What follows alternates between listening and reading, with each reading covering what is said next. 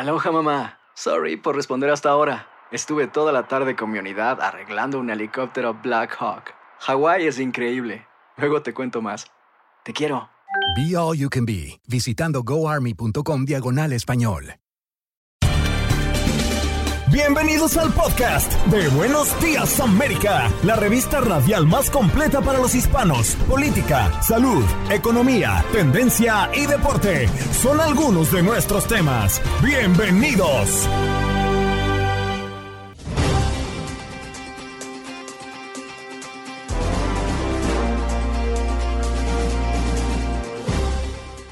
Hola, soy Andreina Gandica y este es el podcast de Buenos Días América.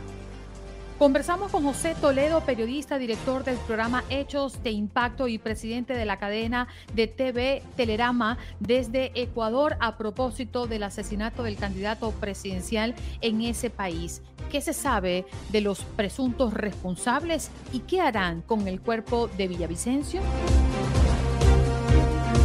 Pedro Rojas, nuestro periodista corresponsal de Univisión en la Casa Blanca, nos habla de los agentes federales que disparan fatalmente contra persona que amenazó al presidente Biden por su visita en Utah. Además del el desastre que hay en Hawái, Biden declara desastre mayor en el archipiélago. Y recordarles que Univision presentará junto a Fox Business el segundo debate entre candidatos republicanos a la nominación presidencial. José Cherres, experto en seguridad y armas, ¿cuáles son esas armas peligrosas que podrían ser reguladas ahora en Estados Unidos? Y en nuestro segmento Buen Viaje América nos acompañó Sandra Márquez. Ella es blogger y especialista en viaje originaria de Jalisco, pero lleva más de una década en Ciudad de México y a esa ciudad nos vamos de viaje. Y en los contactos deportivos, Tate Gómez Luna nos acompañó para hablar de Jaime Lozano, que es nombrado director técnico de la selección mexicana de forma oficial. Y también lo que tenemos y lo que viene en la Leagues Cup. ¿Qué pasó? Las noticias relevantes. Las historias destacadas. El resumen de lo más importante. Estos son los titulares. Las autoridades ecuatorianas anunciaron el arresto de seis personas en relación con el atentado contra el candidato a la presidencia Fernando Villavicencio, conocido entre sus seguidores como Don Villa, el candidato que había hecho de su carrera periodística y política una bandera contra la corrupción, fue asesinado el miércoles pasado cuando salía de un meeting en Quito. La Jaina, la pequeña ciudad de Maui, que algún día fue la sede del reino hawaiano y hogar del Palacio del Rey, quedó reducida a cenizas por los incendios que han dejado decenas de muertes y cientos de estructuras dañadas. La, ahora la Jaina se asemeja más a una zona de guerra. Hace poco más de tres meses, la Oficina Nacional de Administración Oceánica y Atmosférica de Estados Unidos anunciaba un 40% de probabilidades de tener en el 2023 una temporada de huracanes casi normal. Ahora hizo una corrección al alza de su previsión de mayo al señalar que ahora existe un 60% de probabilidades de que la temporada de huracanes rebase su cifra normal y tengamos entre 14 y 21 tormentas con nombre.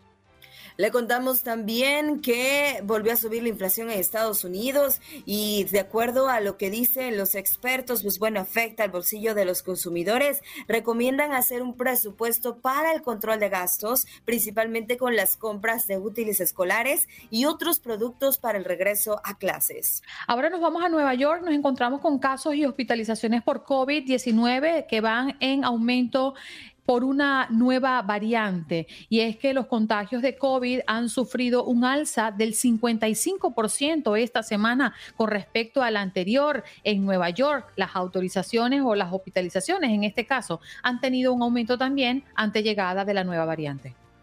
Les apuntó en la cabeza. Menor atemoriza a varios niños hispanos con un arma y toque eh, y todo queda en video. Autoridades de Pasadena, en Texas, presentaron cargos contra un adolescente de 15 años que apuntó a varios niños hispanos con un arma de balines. Mi hijo se despierta en la noche llorando y gritando, dijo la madre de uno de los menores que resultó afectado. El acusado fue puesto en libertad condicional por no tener un historial criminal, mientras familiares de las víctimas exigen justicia y un castigo ejemplar. Según el Departamento de Seguridad Nacional, el beneficiario ya no tendrá que estar físicamente en Cuba o Haití y se eliminará el requisito de entrevista en una embajada estadounidense, entre otras cosas. Todo lo que usted tenga eh, una I-130 aprobada podría recibir una invitación para el programa de parol humanitario. Son los anuncios de los cambios del programa de parol para Cuba y Haití. De vuelos privados a vacaciones de lujo. El nuevo reporte sobre los generosos regalos recibidos por Clarence Thomas, el juez más conservador de la Corte Suprema. El nuevo reporte de la organización periodística sin fines de lucro ProPublica revela que el lujoso estilo de vida de Clarence Thomas, que excede lo que su salario como juez de la Corte Suprema puede pagar, va mucho más allá de lo que había sido reportado inicialmente.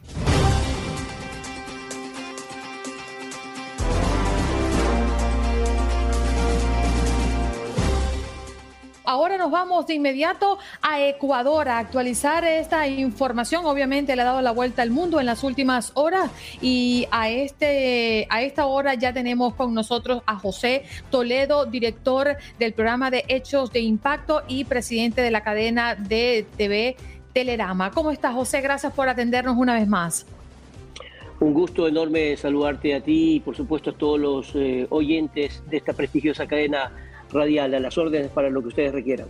José, sabemos que las investigaciones avanzan de manera acelerada, ya se tiene al menos nombre de sospechosos involucrados colombianos en este acto fatal de asesinato a un candidato a la presidencia en Ecuador. ¿Qué es lo que se sabe hasta ahora?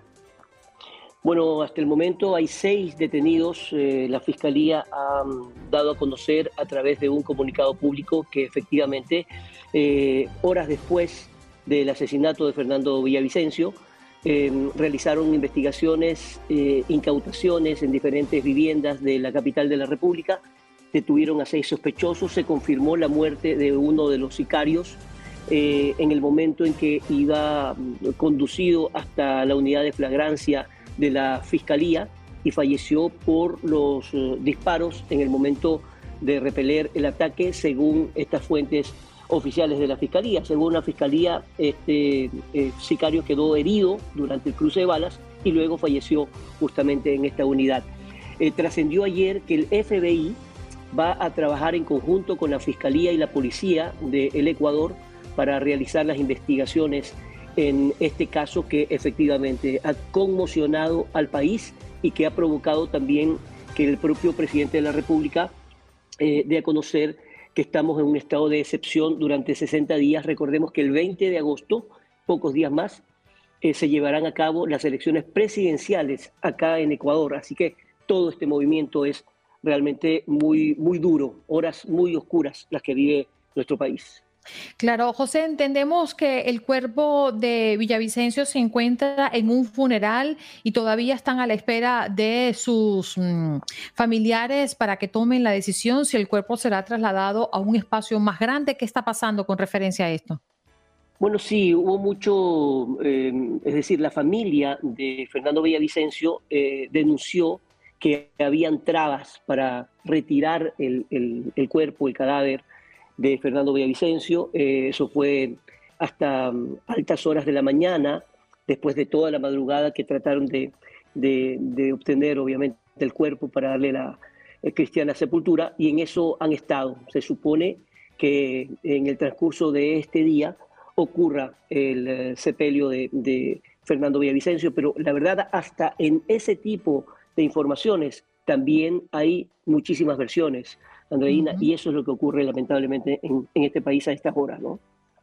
José, por último, em, dicen y afirman expertos que están alrededor de este caso que el asesinato de Fernando Villavicencio fue un mensaje político por parte de las mafias. ¿Qué se tiene de eso? Bueno, mira, em, como siempre, eh, yo creo que estas son horas en donde se tiene que trabajar periodísticamente con muchísima cautela y contrastar la información, porque la verdad hay más de 12 versiones.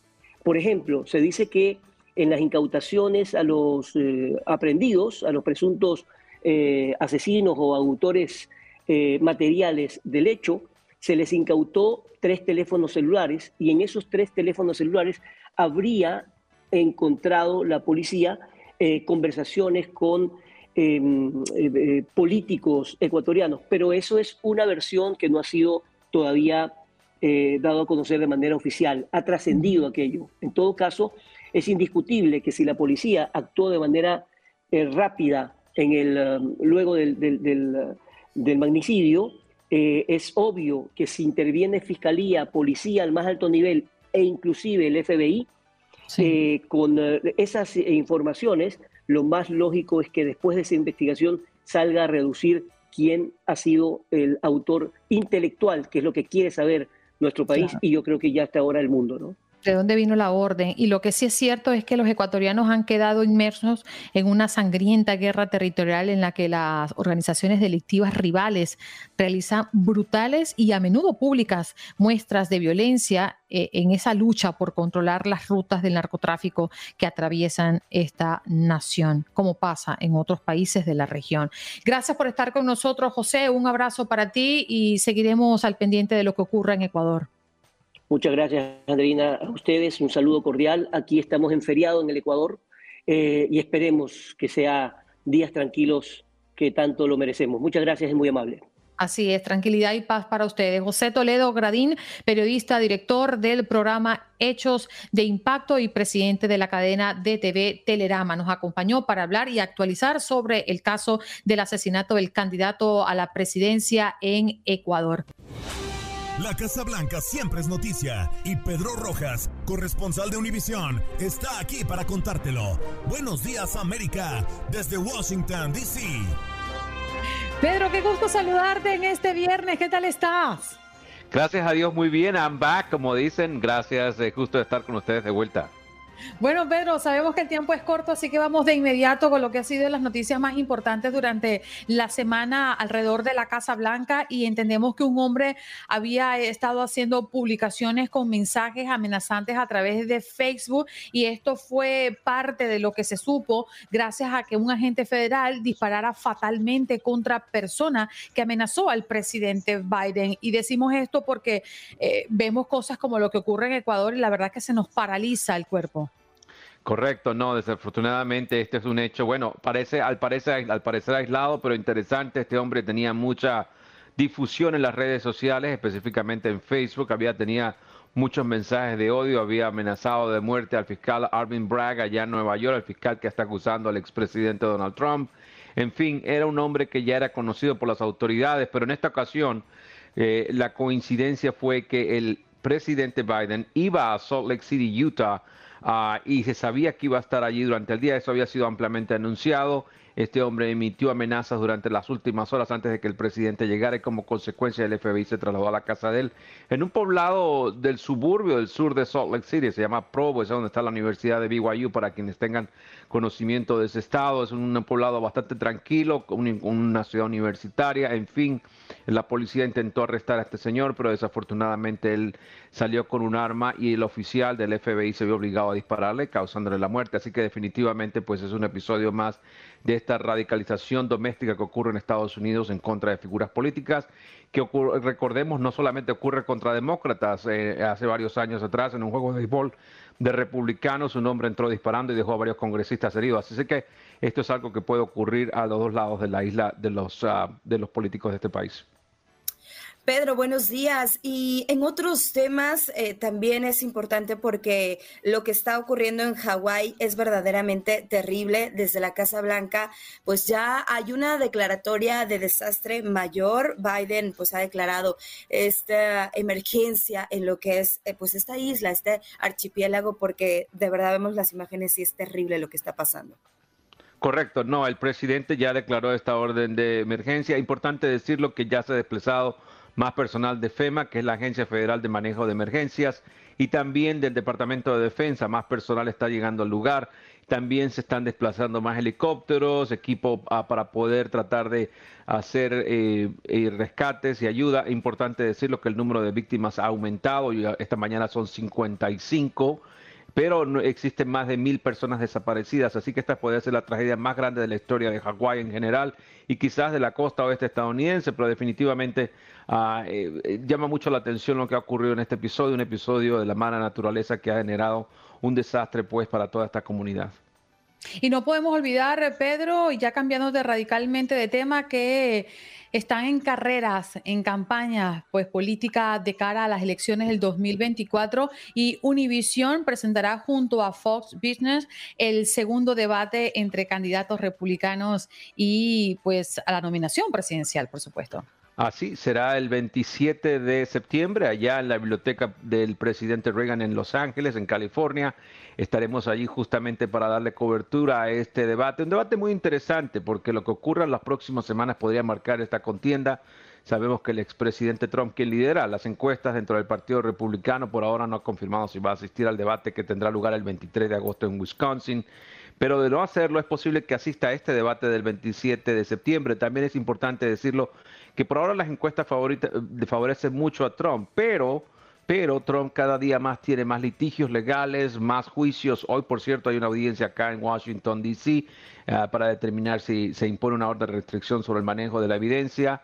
En fin, la situación legal de Trump comienza a hacerse más dificultosa y la próxima semana podría ser acusado en Georgia, sería la cuarta acusación criminal en contra de él. Así que la situación podría cambiar muy, muy radicalmente en las próximas semanas. Sí, Pedro, te despedimos, pero te hago una pregunta, pues tú con tu olfato periodístico. Finalmente, tú no crees que Trump vaya al menos a ese primer debate, ¿cierto? Por ahora no, por ahora no creo, no le, no le haría ningún beneficio. El hombre lidera las encuestas con más del 50-60% dentro del Partido Republicano. Si iría, sería expuesto a que muchos le atacaran, específicamente Chris Christie, Ron DeSantis y posiblemente Mike Pence, quien ya logró entrar a este debate del 23 de, de agosto. Así que interesantísimo, sería un debate muy interesante, una palestra pública para poder de alguna manera debilitar a Trump, pero por Trump, si yo fuera Trump realmente no lo haría. Ahora, es importante decirlo que también es una señal de debilidad de su parte y también ayer dijo que no estaría dispuesto a, firmar este compromiso de apoyar al candidato que resulta electo de esta contienda interna republicana. Así que hay muchísimas cosas ocurriendo hay que estar muy pendiente, va a ser un clima político muy interesante en las próximas semanas. Pedro, te abrazamos, te deseamos un feliz día, feliz fin de semana, compañero. Feliz viernes, gusto en verles de vuelta y un abrazo. Seguro. Pedro Rojas, nuestro corresponsal de Univisión en la Casa Blanca, acá con nosotros como todos los viernes en Buenos Días América, de costa a costa.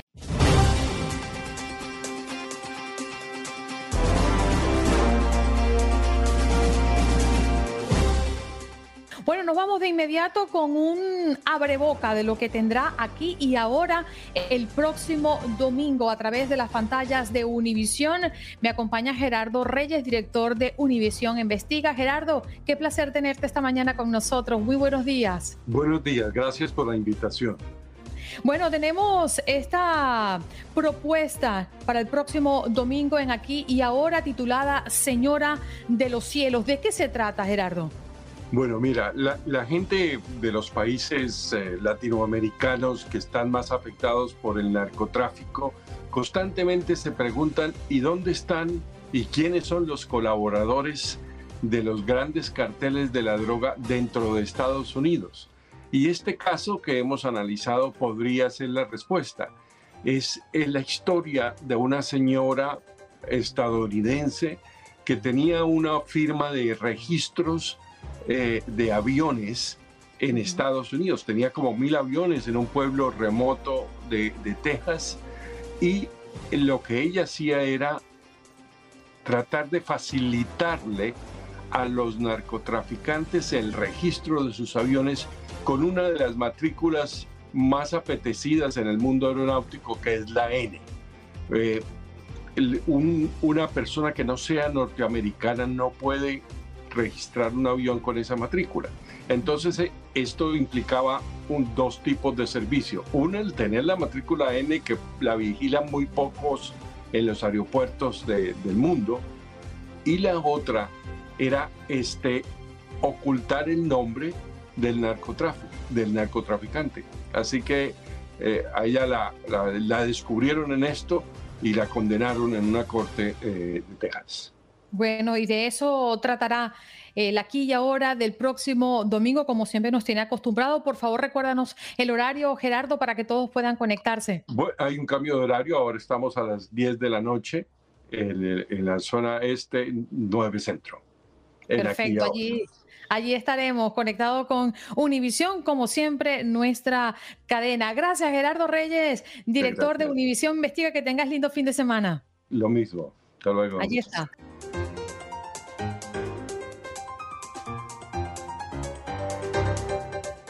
Bueno, nos vamos de inmediato con un abreboca de lo que tendrá aquí y ahora el próximo domingo a través de las pantallas de Univisión. Me acompaña Gerardo Reyes, director de Univisión Investiga. Gerardo, qué placer tenerte esta mañana con nosotros. Muy buenos días. Buenos días, gracias por la invitación. Bueno, tenemos esta propuesta para el próximo domingo en aquí y ahora titulada Señora de los Cielos. ¿De qué se trata, Gerardo?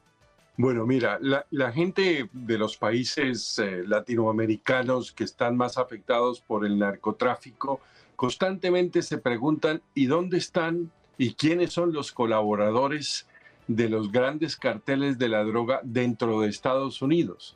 Y este caso que hemos analizado podría ser la respuesta. Es la historia de una señora estadounidense que tenía una firma de registros eh, de aviones en Estados Unidos. Tenía como mil aviones en un pueblo remoto de, de Texas y lo que ella hacía era tratar de facilitarle a los narcotraficantes el registro de sus aviones con una de las matrículas más apetecidas en el mundo aeronáutico, que es la N. Eh, una persona que no sea norteamericana no puede registrar un avión con esa matrícula. Entonces, eh, esto implicaba un, dos tipos de servicio. Uno, el tener la matrícula N, que la vigilan muy pocos en los aeropuertos del mundo. Y la otra era este, ocultar el nombre del, del narcotraficante. Así que eh, a ella la, la, descubrieron en esto y la condenaron en una corte eh, de Texas. Bueno, y de eso tratará el aquí y ahora del próximo domingo, como siempre nos tiene acostumbrado. Por favor, recuérdanos el horario, Gerardo, para que todos puedan conectarse. hay un cambio de horario, ahora estamos a las 10 de la noche en, la zona este, 9 centro. Perfecto, allí, allí estaremos conectados con Univisión, como siempre, nuestra cadena. Gracias, Gerardo Reyes, director de Univisión Investiga. Que tengas lindo fin de semana. Lo mismo. Hasta luego. Allí está.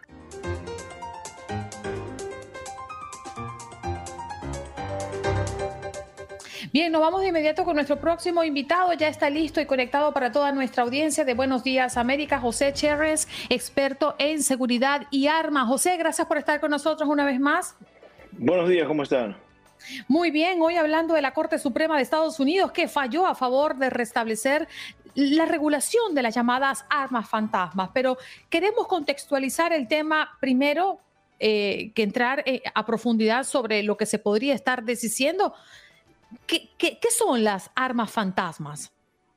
Mira, las armas fantasmas son eh, armas armadas, creadas con diferentes partes que no tienen ninguna serie ni numeración. O sea, una persona normal como tú o como yo podemos ir comprando en línea partes de diferentes de las, de las pistolas para poder formar esta arma y hacer uso de esta arma.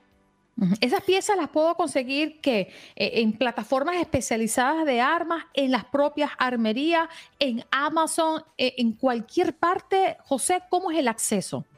Esas son páginas especiales de esas compañías, no, no las encuentras en armerías, las vas a encontrar en sitios web de esas marcas donde te venden algunas partes y ellos mismos te recomiendan otras páginas donde tú puedes comprar las partes que no están ahí de otra compañía privada. Buenos días, José. ¿Qué tan cerca o lejos estamos de que pueda regularse este tipo de armas? Que bien, eh, ya lo has comentado, pues es de muy fácil acceso, se pueden comprar fácilmente en Internet. Mira, yo creo que estamos, está muy cerca esa, esa nueva ley porque ah, en lo personal a mí me parece muy bien, ya que Existen muchas armas eh, sin serie, sin numeración, no existe ningún tipo de control sobre eso. Esas armas es cuestión de que esas empresas, eh, compañías en sitios web que venden esas partes, eh, deben es poner esa numeración y hacer esa revisión de ese, ese historial criminal de la persona que está detrás de la pantalla comprando esa, esa parte o esa pieza del arma. Si alguien dispara con un arma, entendamos que se reguló, que estas partes y piezas ya vienen con un serial. ¿Cómo pueden identificar el arma y obviamente al propietario si algo ocurre? Bueno, cuando las compras ya va a estar registrado tu nombre, va a estar registrado tu licencia de conducir. En muchos estados ya eh, tu licencia de conducir está con tu social, eh, van a saber quién eres, en dónde estás, y el, momento en que usen esa, esa pistola es cuando la policía, los detectives van a tener que ir detrás de esa arma persona por persona, quién la tuvo, cómo la obtuviste, quién te la vendió, eh, quién te la regaló y llegar hasta el origen de esa arma de fuego. Claro, José, pero para las personas que no tienen conocimiento de, cómo funciona todo esto, si el arma no está en el lugar de los hechos, queda una bala allí, queda un, artefacto que implosionó o explosionó en ese lugar. ¿Cómo es que queda el serial allí? Explícanos un poquito eso. Bueno, cuando realizan un disparo, todas las armas, la mayoría de los cañones tienen una, una numeración y se ha realizado desde fábrica un disparo. Y entonces esas líneas, esa formación del impacto queda grabado la policía cuando saca una bala de un cuerpo, analiza la bala y va a saber de qué cañón es y de qué numeración es. Puede los investigadores ver la, la, bala de dónde viene, de qué arma va a venir, pero si el arma es fantasma, nunca la van a poder encontrar. Ya en adelante. Sí, bueno, pues eh, es muy interesante lo, que comentas, José, y por supuesto que eh, también se abre eh, la polémica, se abre la controversia y es muy importante porque mucha gente pues puede decir, bueno, es que yo quiero conservar mi arma y yo quiero tener y quiero estar armado porque la situación de inseguridad es bastante complejo, pero por el otro lado, pues bueno, entendemos que se necesita esa regulación. Sí, mira, muchas personas ya tienen sus armas, sus armas fantasmas. No es que se las van a quitar, lo único que el gobierno va a pedir es de que esas personas registren y le pongan una numeración a esa arma. Eso es lo único que van a hacer. Ahora, José, ¿cuánto puede costar un arma fantasma? Claro, me imagino que dependiendo del arma que quieran armar, ¿no? Pero para tener una noción de cuánto puede costar y qué tan rápido puede armar una persona un arma fantasma? Bueno, como lo dijiste, eso varía. Eh, puede costar una pistola normal de fábrica, te puede costar 600 dólares, un rifle de fábrica te puede costar 800 mil dólares y un arma fantasma, una pistola te puede costar de 300 dólares o más económica, como también te puede costar mucho más cara que una pistola normal. Y lo mismo pasa con los rifles. Y me imagino que el mercado negro también invita a las personas no solamente a comprar partes quizás, pero sí también armas eh, que están fabricadas eh, ruralmente, para llamarlo de alguna, artesanalmente o, o, arma fantasma, como le llamamos nosotros. Eh, ¿Es así tan fácil llegar a ellas? Bueno, el mercado negro y la forma de vender las armas ilegalmente en Estados Unidos es muy amplia. Es muy amplia y la variedad es, hay armas robadas, hay armas artesanales, hay armas fantasmas, existen muchísimas, muchísimas. Los robos de armas en Estados Unidos es grande también. José, y, hace unos minutos hablábamos un poquito de esos casos que se han revelado a lo largo de los años. Eh, un, tejano específicamente llamado William Scott, que era un experto en la fabricación de armas de fuego y con la ayuda de maquinarias especializadas elaboró al menos 11 rifles automáticos sin números de serie para venderlos aproximadamente en 10 mil dólares cada uno. Y se habla de que tenía contacto con grupos narcotraficantes mexicanos, aunque nunca se reveló exactamente de qué grupo se hablaba, pero también son armas que están siendo creadas aquí en los Estados Unidos y prácticamente exportadas a otros países. Bueno, sí, eso pasa aquí en Estados Unidos, no solo con, no solo con, los, con la frontera, sino que también las envían vía marítima a otros continentes y viceversa. Y de otros continentes también vienen acá a Estados Unidos de una manera ilegal. José, gracias por estar con nosotros esta mañana y aclararnos un poco en qué consiste las llamadas armas fantasma y bueno, ojalá que se pueda hacer algo por regular estas partes y piezas que hacen que estas personas puedan armarlas y puedan ofrecerlas en el mercado negro y finalmente armar a una población que, entre comillas, no tendría acceso o no quiere ser evidente ante la compra de un arma de fuego en este país. Un abrazo para ti gracias por recibirnos. Gracias por la invitación. Allí está José Cherres, experto en seguridad y armas. Eh, ¿Cuáles son esas peligrosas armas que podrían ser reguladas ahora en Estados Unidos tras una decisión de la Corte Suprema? Aquí nos los vino a contar.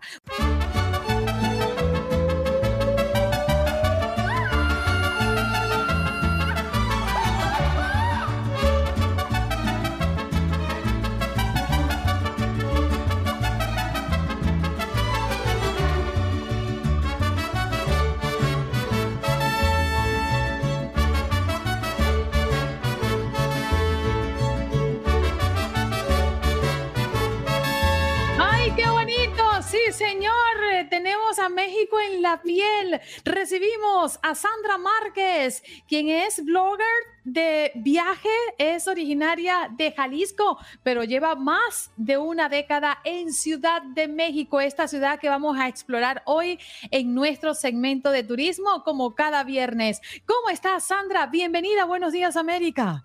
Hola, buenos días a todos. Muy feliz por la invitación, muy contenta. Así es que gracias por el espacio. Bueno, estamos felices de tenerte y sobre todo Janet me jugó esta pasada porque vengo de Ciudad de México, de disfrutar de tu tierra, de una ciudad maravillosa y de sus alrededores, pero tú eres la experta, cuéntanos, ¿qué no debemos perdernos cuando viajamos a Ciudad de México? Mira, yo tengo claro que hay una ruta que cualquier persona que viene por primera vez a la ciudad o que desea conocer realmente el corazón de la ciudad tiene que hacer. Y son cinco puntos muy claros y muy específicos. vamos a ver si fui. vamos a ver, vamos a ver si estuviste por ahí, ¿no? Este, yo la ruta la empezaría en el, en el castillo de Chapultepec, en el bosque de Chapultepec. ¿Sí Perfecto. Es el, único castillo que, que, se habitó en toda América Latina y además el bosque es el pulmón más grande urbano, o sea, dentro de, dentro de América Latina. Se compara con Central Park o se compara con el Parque de Retiro, eh, el Central Park en Nueva York o el Parque de Retiro en, en Madrid. Entonces, bueno, tenemos nosotros uno, uno de esos espacios aquí en la ciudad.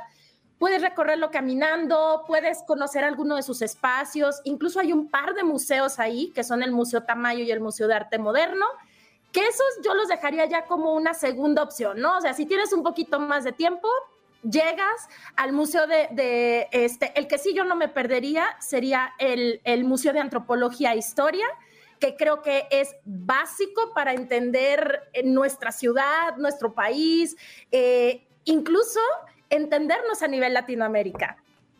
Después también. Ya, Ya llevas dos, ya llevas dos. Em, después de ahí yo me pasaría caminando por Paseo de la Reforma mi tramo favorito es el que está entre la Diana Cazadora y el Ángel de la Independencia. y ahorita hay unas vaquitas, ahorita hay unas vacas puestas ah, allí. ¿sabes qué es lo más padre? Que justo que qué bueno que te tocó verlo, que en esa parte de, la, de Paseo de la Reforma siempre hay exposiciones itinerantes. En noviembre hay calaveras porque, este, ya sabes, el Día de Muertos, hay, hay vacas, después, no sé, dependiendo de la temporada, ponen distintas exposiciones, entonces vale mucho la pena verlas. Ahí mi recomendación es que vayas a la hora del atardecer, te cruces al camellón, este, un poco, una hora antes de que atardezca y te tomes la mejor foto del ángel de independencia porque es, la iluminación es espectacular. No, no la vas a encontrar en otro lado. Bueno, yo tuve la, fortuna, eh, Sandra, que me quedé justamente en un hotel al frente del Paseo Reforma. Entonces, para mí era caminar. La vista y la vista que tenía seguramente era para enamorarse. Sí, definitivo. Bueno, de 5-3, voy bien. Vas bien, vas muy bien. De ahí yo me pasaría al Monumento a la Revolución, que si bien te saca un poco de Paseo de la Reforma, dos cuadras únicamente, es un edificio que tiene un museo muy interesante sobre la Revolución Mexicana. Puedes entrar a la estructura del edificio que tiene un sótano con una construcción espectacular y demás, pero lo más padre es el mirador. Es un mirador al que poca gente accesa porque no todos conocen que hay un mirador ahí, pero tiene una vista de la ciudad y del centro histórico espectacular. Entonces, ese es un poco, es un poco menos conocido. ¿Ese no lo tienes? Es no fuiste, Andreina. Ah. Tienes que regresar. para, que regresar. para llevarte su mirador. De ahí, sin duda, yo me pasaría al Palacio de Bellas Artes, que para mí es, el, el Palacio de Bellas Artes es un imperdible. Al interior hay pinturas de nuestros grandes muralistas, José Clemente Orozco, Diego Rivera, David Alfaro Siqueiros. La estructura del, edificio es espectacular y también tiene exposiciones itinerantes bastante interesantes. Esos serían mis cinco puntos. Ahora, Sandra, pero fíjate que lo que me has mencionado es muy histórico, todo lo que me has mencionado. Pero también cuando vamos a México, nosotros queremos parrandear, queremos comer. Ah, la comida es otro tema y tenemos que llevar buen estómago. En la mañana nos fuimos de cultura, ¿no? Igual que por ahí como un extra agregaría pasar por el Zócalo, que también está muy interesante ver. Pasé, pero estaba cerrado. es lo malo, que a veces montan este, algunas como exposiciones y entonces no siempre es igual, pero bueno, es cuestión de... de Mítines y protestas. Yo de ahí también. Por cierto. Comer, un lugar que a mí me gusta mucho, que también está en el centro, es el mercado de San Juan. Este mercado tiene la peculiaridad de que venden comida exótica. Tú puedes comerte un taco de alacrán o una hamburguesa de búfalo, de venado, de avestruz, de león. Tiene muchas y cosas típicas mexicanas, claro, ¿no? Este, tacos, em, guaraches, pambazos, etcétera, etcétera. O sea, creo que ese mercado es una muy buena opción para probar dentro del centro comida típica de mercado. Y por la noche, híjole, es que este sí creo que es un imperdible para cualquier persona que viene a la Ciudad de México, que es pasar por Garibaldi a escuchar mariachi en el Tenampa. O sea, es un clásico, clásico de la ciudad. ¿Qué es el Tenampa? se, llama, se llama Tenampa el lugar.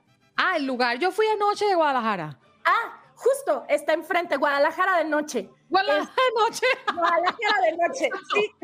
Son los dos lugares emblemáticos. De hecho, hay una película este, antigua del cine mexicano que así se llama, Guadalajara de noche, porque sucede en parte en este sitio. Entonces, pasar por Garibaldi, escuchar mariachis en la plaza, meterte en uno de estos dos lugares y después cenar tu pozole o tus sopes o tus tacos dorados. ya me estás abriendo el apetito.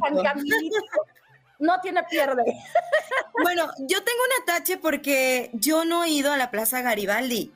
Pero es que en Jalisco tenemos el mariachi y creo que no me ha faltado. Pero ahí está, Sandra, me tienes que llevar para allá en la Ciudad de México. Mi próxima la próxima vez que vengas tenemos que ir para que vivas la experiencia del mariachi fuera de Jalisco. Me parece excelente. Sandra, yo tengo dos preguntas. Eh, una tiene que ver con, eh, sabemos que la Ciudad de México es enorme, es muy grande. Andreina me decía, bueno, a ver, ¿dónde me llego a hospedar que me pueda quedar todo cerca? Y yo le di mi mejor consejo, ¿no? Pero tú eres la experta. ¿Dónde es la mejor zona para ubicarse? Y la otra también es, bueno, que nos hables de también las pirámides, que son algo que a los turistas les encanta. Mira, yo lo que recomendaría es que te quedes hospedada cerca de Paseo de la Reforma o sea, ya sea en la colonia, en la Roma, en la Cuauhtémoc, la Juárez, o sea, como todo el corredor de, Paseo de la Reforma entre la Estela de Luz y el Caballito. Creo que es la zona en la que más fácil te desplazas. El centro histórico yo no lo recomendaría porque si te quieres mover en taxi o en automóvil, es, es complicado. Y también corres el riesgo de que una manifestación te cierren la puerta, o sea, te cierren la calle. De, Ay, no, Sandra. Pero, pero la ciudad de, de, México es una ciudad complicada todo el tiempo. todo el tiempo. Por eso yo me recomendaría mejor hospedarte en Paseo de la Reforma y algo cerca de Paseo de la Reforma. Creo que es, creo que es la, la, zona de más fácil desplazamiento. Y que además también te queda todo caminando. O sea, puedes moverte. Hay el Metrobús, por ejemplo, hay un Metrobús de dos pisos que te lleva por todo Paseo de la Reforma. Puedes llegar al centro en el Metrobús de dos pisos. Tienes una vista increíble de la ciudad, como este, si estuvieras en Londres. Entonces, creo que está padrísima la experiencia también. Y con lo que me decías, Janet, de las pirámides, las pirámides están a una hora, hora 30 minutos fuera de la ciudad. Entonces, la, manera más fácil de llegar cuando eres turista es o rentando un auto o comprando un tour. Este, hay varios tours y varias opciones para ir en tour a la ciudad. Ahí sí es dedicarle un día completo porque pues la experiencia es recorrer las pirámides, subir las pirámides, ir a Teotihuacán, conocer el pueblito, comer en el pueblito. Este, o sea, necesitas condición. Necesita, sí, o sea, es como ese día es de irte en tenis, ir, ponerte bloqueador, una gorra, ropa fresca, porque vas a necesitar, vas a estar expuesto al sol este, todo el tiempo, ¿no? Entonces, es una gran experiencia porque creo que no estamos acostumbrados a ver este tipo de eh, construcciones y todo lo que puedas ver en foto no le va a hacer justicia a verlo ya en persona. Totalmente de eh, acuerdo, Sandra. Totalmente de acuerdo. y que si quieres todavía una experiencia más arriesgada, hay vuelos en globo, o sea, en un globo aerostático, puedes sobrevolar la zona, pero eso es muy temprano, tienes que llegar a 6 de la mañana. Mira, Sandra, Quiero compartir con la audiencia que si quieren ver un poquito de lo que hice recientemente en México, he puesto varios posts ya mm, más o menos describiendo mi experiencia como turista, no como experta como tú, en la Ciudad de México, Andreina Gandica, así me consiguen en Facebook y en Instagram. Puedo decirte que anexé a mi agenda Xochimilco y me encantó el paseo. Las pirámides de Teotihuacán, después me fui un poquito más hacia Puebla, fui a un pueblito, una joya oculta llamada Valquírico o Valquírico, Valquírico, sí. Valquírico, y también me fui a la pirámide de Cholula. Cholula. pero tú ya te saliste de Ciudad de México. Xochimilco, sabes que también es una grandísima experiencia porque es otro México. O sea, el México del color, el ver cómo la gente se transporta en los canales, realmente hay gente que vive en la zona y su medio de transporte son las chalupas, le llaman a las, a las como lanchitas, en donde incluso si tú vas de turista... O las trajineras, ¿no? La comida, la trajinera son las grandes y las chalupas son las pequeñitas que parecen canoas. Ajá, que es donde están los comercios, donde, pasan para venderte de todo. Sí, que te venden el, el, sope, los esquites. Hasta el alma te la venden. Bueno, qué delicioso. Y tenemos muchos mensajes. Rápidamente voy a decir, para que sigan también a Sandra, Pablo Paitán dice, vámonos a la Ciudad de México. Sandra, gracias por esos datos, maravillosa explicación. Estoy buscando reservas de hotel en Paseo de la Reforma. Cri por ahí nos dice eh, que bueno, pues también, eh, bueno, eh, junto con Nueva York, también como que estaba buscando información sobre mm, Ciudad de México. También dice, Chucky, quisiera ir, pero ¿es seguro? Es parte de lo que también hay dudas. Y por acá hay otro mensaje que dice, quisiera volver a DF y a Guadalajara, que es donde conozco que, bueno, antes se le, se le conocía también como DF, ¿no? Sí. Así Yo digo que es seguro, mira, yo tengo 12 años aquí y gracias a Dios nunca me ha pasado nada. Eh, yo me, me, muevo en metro. que es pata de perro.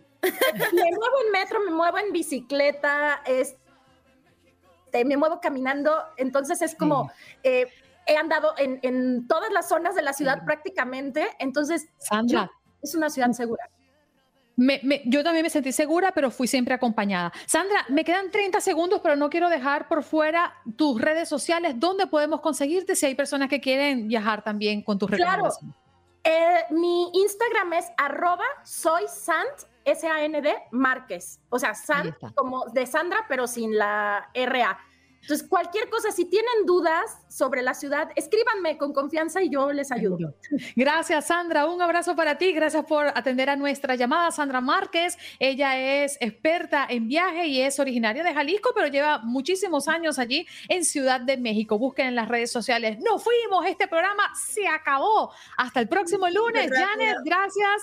Jorge. Bye, bye. Feliz fin de semana. Adiós. Bye. Así te sabe México. Así se lleva México en la piel. Estás escuchando el podcast de Buenos Días América, la revista radial más completa para los hispanos. Escúchanos en las diferentes plataformas: Euforia, Spotify, TuneIn y iHeartRadio. Tu DN Radio. Vivimos tu pasión. Adrenalina, pasión y orgullo. Todo por ser campeones. En Buenos Días, América. Contacto Deportivo.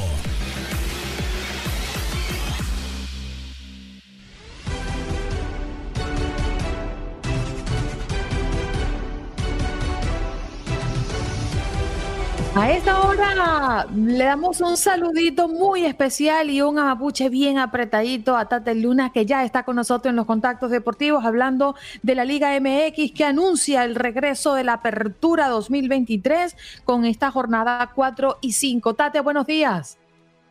Andreina, amigos de Buenos Días América, ¿cómo están? Gusto saludarlos para platicar un poco del ancho mundo del deporte. Ya está cerca el regreso de la Apertura 2023, eh, que no va a chocar precisamente con la final de la League's Cup, después de que ya varios equipos fueron eliminados de la competencia que incluía a los equipos de la MLS y también de la Liga MX, pues ya también eh, el fútbol mexicano, eh, vía Miquel Arriola, el presidente de la Liga MX, pues ya mandaron un comunicado a través de redes sociales en donde ya confirman el reinicio de este Apertura 2023 2023, que va a comenzar con cuatro partidos. ¿eh? Será León contra Mazatlán, Pumas recibe a Toluca, Atlético San Luis visita al Puebla y Juárez enfrentará a las Chivas Reyes del Guadalajara. Eh, la final de la League's Cup será el eh, sábado 19 de agosto, por lo que ese día no se van a jugar partidos de la Liga MX y el resto de la jornada se va disputar el próximo domingo 20 de agosto con el Cruz Azul contra Santos en el Estadio Azteca, Atlas contra las Águilas del América y se cerrará el juego entre Necaxa contra los eh, Tigres. Se trató de reiniciar lo más pronto posible después de que ya lo hablábamos, pues la mayoría de los equipos eh, ya estaban eliminados, quitando a Querétaro y también a, Rayados de Monterrey que se jugarán el avance a las semifinales, pues a partir ya de este viernes. Gallos Blancos, hay que reiterarlo, se va a enfrentar al que fuera rival de su grupo Philadelphia Union, mientras que Monterrey chocará contra Los Ángeles Fútbol Club sin Carlos eh, Vela. Ya los partidos también de Rayados de Monterrey y contra Tijuana y Gallos Blancos contra Pachuca correspondientes a la fecha 4, eh, así como el de Querétaro contra Atlas y Toluca contra Rayados de Monterrey, correspondientes a la jornada 5, van a ser reprogramados al término de su participación, pues ya en esta Leagues Cup 2023 se lee ya en el comunicado. Ya también, eh, pues por acuerdo la Liga MX, no se podía empalmar con la llegada de la Leagues Cup y la final, por cierto, por lo que se decidió que no se jugarían partidos del sábado, día en el que se está programada la final del torneo entre mexicanos o equipos de la, de la MLS. Ya también tendremos jornada 5 a mitad de semana, entre martes y miércoles, el 22 de agosto ya se proclamó el Chivas contra Cholos, Mazatlán contra Puebla y la visita de Pumas a los Bravos eh, de Juárez. ¿Qué nos depara ya también para el día 23 de agosto? Jugarán las Águilas del América contra Necaxa, Pachuca, Pachuca va a recibir a Cruz Azul, Atlético San Luis visitará a Santos Laguna y Tigres va a enfrentar a Santos Laguna. Un poco de lo que es eh, Andreín, amigos de Buenos Días América, pues eh, el panorama en el regreso a la apertura 2023 del fútbol mexicano. Todo esto, dejarlo claro, se debe a la situación de que ya varios equipos están eliminados de la competencia. ¿Y cómo va a regresar el tema de la apertura 2023 dentro del fútbol americano, del fútbol eh, mexicano? Perdón, eh, recordar las Chivas Reyes del Guadalajara después de haber terminado pues con un papelón en la League's Cup, ahora se encuentra como líder general con un total de siete unidades ya también confirmando el buen momento que atraviesa Tigres Monterrey y también eh, compañía. Un poco del panorama que, que existe en medio de esta Liga MX, que pues ya tendremos su regreso inminente pues el próximo 20, 20 eh, de agosto y también el día 18 que será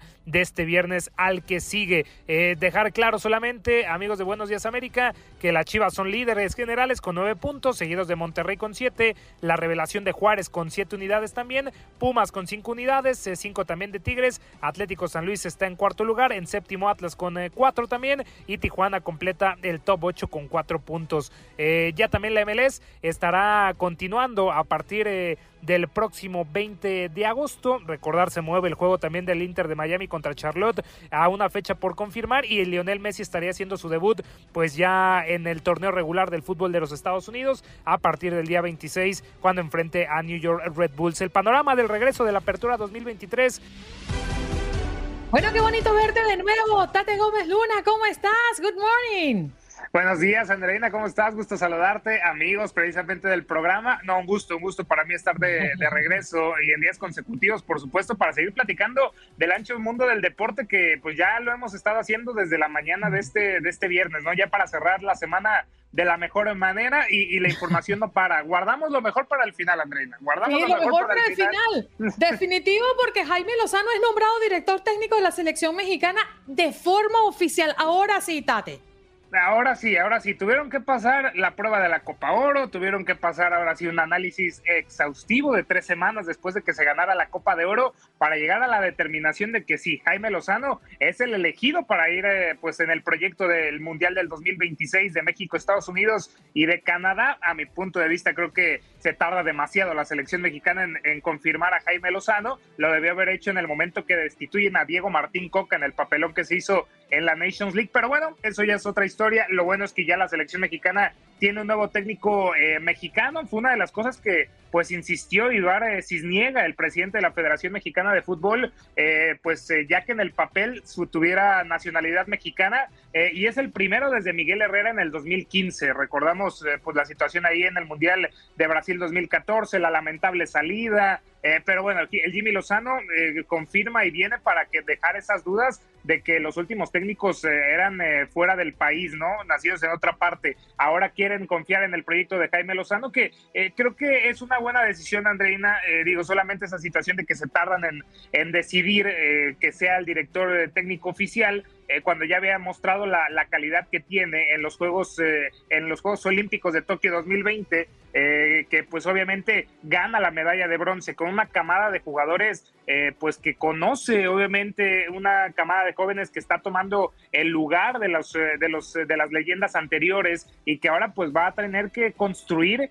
con base también en el talento que se está demostrando como, como Santi Jiménez, eh, Edson Álvarez, que ahora está otra vez en el West Ham. Creo que eh, pues ya es un nuevo talento que hay que formar y hay que pues eh, moldear la materia prima para poder llegar a, pleno a lo que va a ser el Mundial del 2026, porque si México ahora mismo es un, es un papelón. ¿Qué le va a deparar a, Jaime Lozano? Ahora tiene cuatro partidos amistosos en los siguientes meses, dos de fecha FIFA, en septiembre tiene Australia, tiene Uzbekistán, así como dos en octubre que son en contra Alemania y contra Ghana todos van a ser en la, en la Unión Americana, todos se van a disputar en el territorio estadounidense y no solamente es la medalla de bronce y la Copa de Oro lo que tiene eh, pues también eh, Jaime Lozano como currículum, también en los Juegos Panamericanos del 2019 este, y fue campeón también del preolímpico de CONCACAF en el 2020 y también de la Copa Oro del 2023. El anuncio viene desde, desde un video de Ibar Cisniega en la cuenta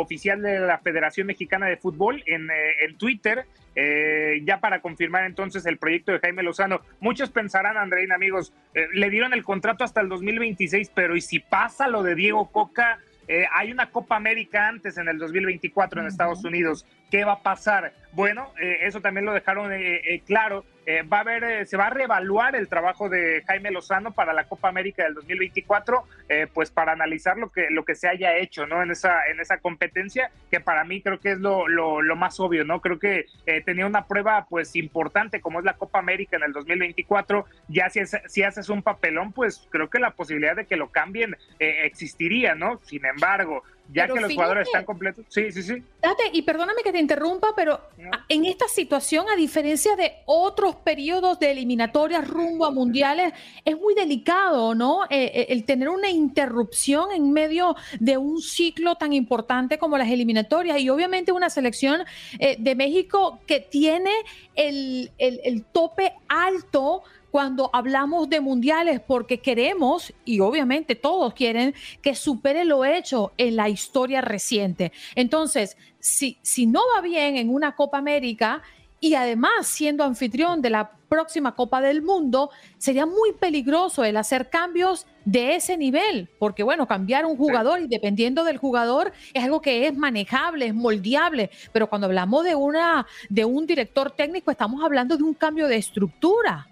Totalmente, totalmente. Y, viene esta, e, estas, estas palabritas pequeñas en el contrato de Jaime Lozano cuando tenías lo de Diego Martín Coca, que le habías dado el proyecto hasta el 2026, le habías dado todo el proyecto al Gerardo el Tata Martino y ahora al Jimmy Lozano lo vas a poner a prueba hasta, hasta la Copa América del 2024. Esto solamente viene y te confirma, Andreina, amigos de Buenos Días América, que la selección mexicana hoy en día eh, tiene miedo, tiene miedo de, que se siga fracasando, tiene miedo de que eh, se siga haciendo un papelón, lo dijiste muy bien, se está esperando que, que se avance más allá de lo logrado, ni siquiera hicimos eso en Qatar 2022, eh, nos quedamos en fase de grupos, algo que no sucedía desde Argentina 78 y que siempre se había avanzado por lo menos a los octavos de final, ahora ni siquiera ni siquiera eso. Y ahora con Jaime Lozano, pues el proceso va a ir pues camino en camino, pasito a pasito, para ahora sí analizar eh, cómo va la, situación, pero sí, sí es preocupante. Yo tengo confianza en el, en el Jimmy Lozano, eh, si los jugadores se sienten cómodos,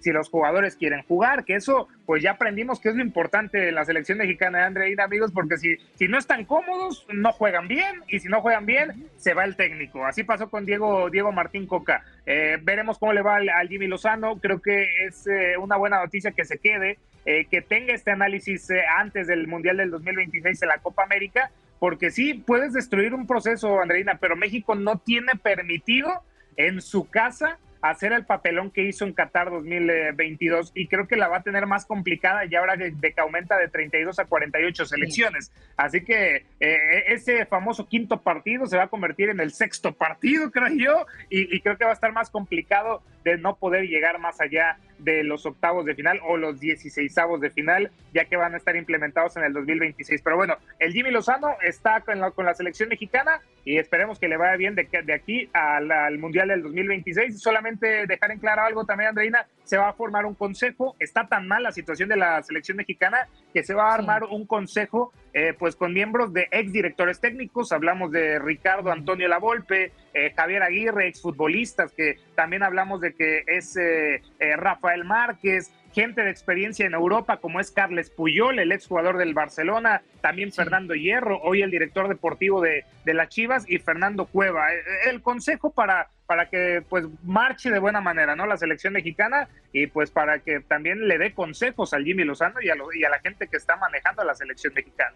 Extraordinario, gracias por acompañarnos esta mañana, Date, con todos los contactos deportivos y este contacto en vivo contigo para hablar de esta noticia que ya es oficial. Jaime Lozano es nombrado director técnico de la selección mexicana. Que tengas bonito fin de semana.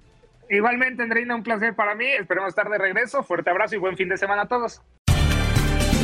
Gracias por acompañarnos en nuestro podcast. Buenos días América. Y recuerda que también puedes seguirnos en nuestras redes sociales. Buenos días AM en Facebook y en Instagram. Arroba Buenos días América. AM.